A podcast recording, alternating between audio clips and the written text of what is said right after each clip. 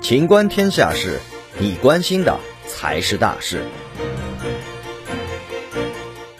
考生手机上传高考试题，或因 5G 信号屏蔽漏洞。